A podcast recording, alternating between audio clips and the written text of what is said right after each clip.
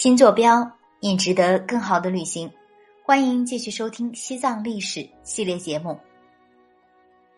帕竹时期，西藏的社会经济已经相对稳定，所以它在文化上也出现了繁荣局面。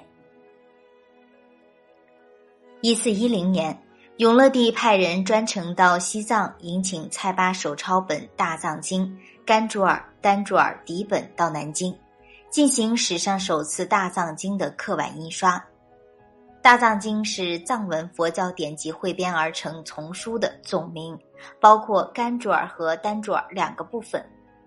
甘珠尔主要是佛祖的言论和佛祖的原始经典，丹珠尔则主要是历代学者译师对甘珠尔的注解和译注。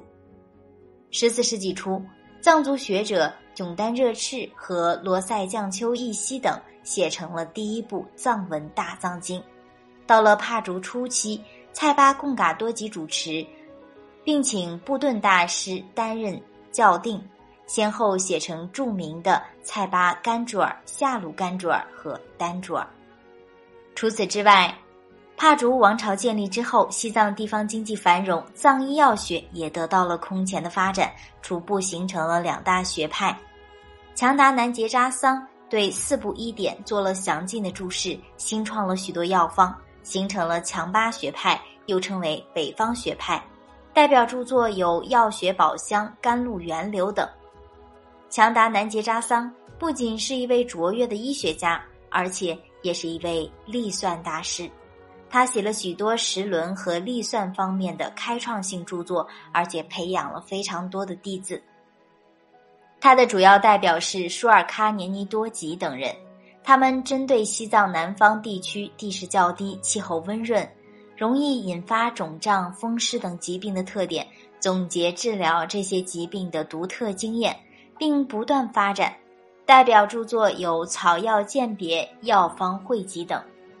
另外，帕竹时期也是史学的丰收季，在帕竹时期出现的精通大小五名的学者。多如璀璨繁星，大都是佛学大师，在研究佛学的同时呢，也撰写了一大批历史著作，比如《布顿佛教史》这本书成书于一三二二年，作者布顿仁清珠是著名的佛学大师，夏鲁派的开创者。由于夏鲁寺同萨迦派的关系密切，也有人把夏鲁派当做萨迦的一个支系。他著书多达两百多种，主要贡献有两个方面：一个是编撰的藏文丹珠尔成为大藏经第一部完整的定本；第二呢是他撰写的布顿佛教史，是西藏历史上第一部成型的教法史。还有一本《西藏王统记》，这本书成书于一三八八年，是萨迦派僧人索南坚赞的著作。这本书主要记述吐蕃王统历代传承的历史。另有一本清史，写于一四六七年，是噶举派著名的僧人贵义师宣奴贝。据说他年轻的时候刻苦学经，每天要熟背剑杆长的经页十五页。他的著作很多，传世的文集就有十函，清史是当中最著名的。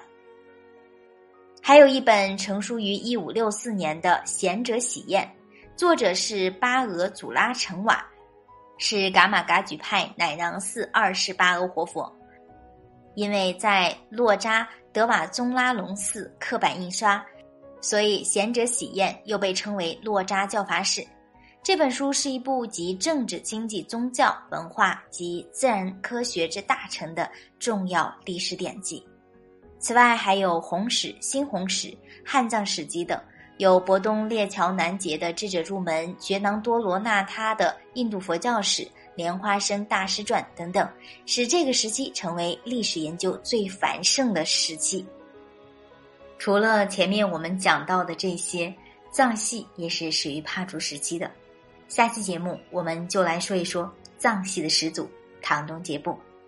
本期节目我们先讲到这里，感谢各位朋友的收听。想要了解更多西藏内容，也可以添加小助手的微信“新坐标拼音首字母二二幺八”，新坐标拼音首字母二二幺八，加入我们的听友群，一起相约路上。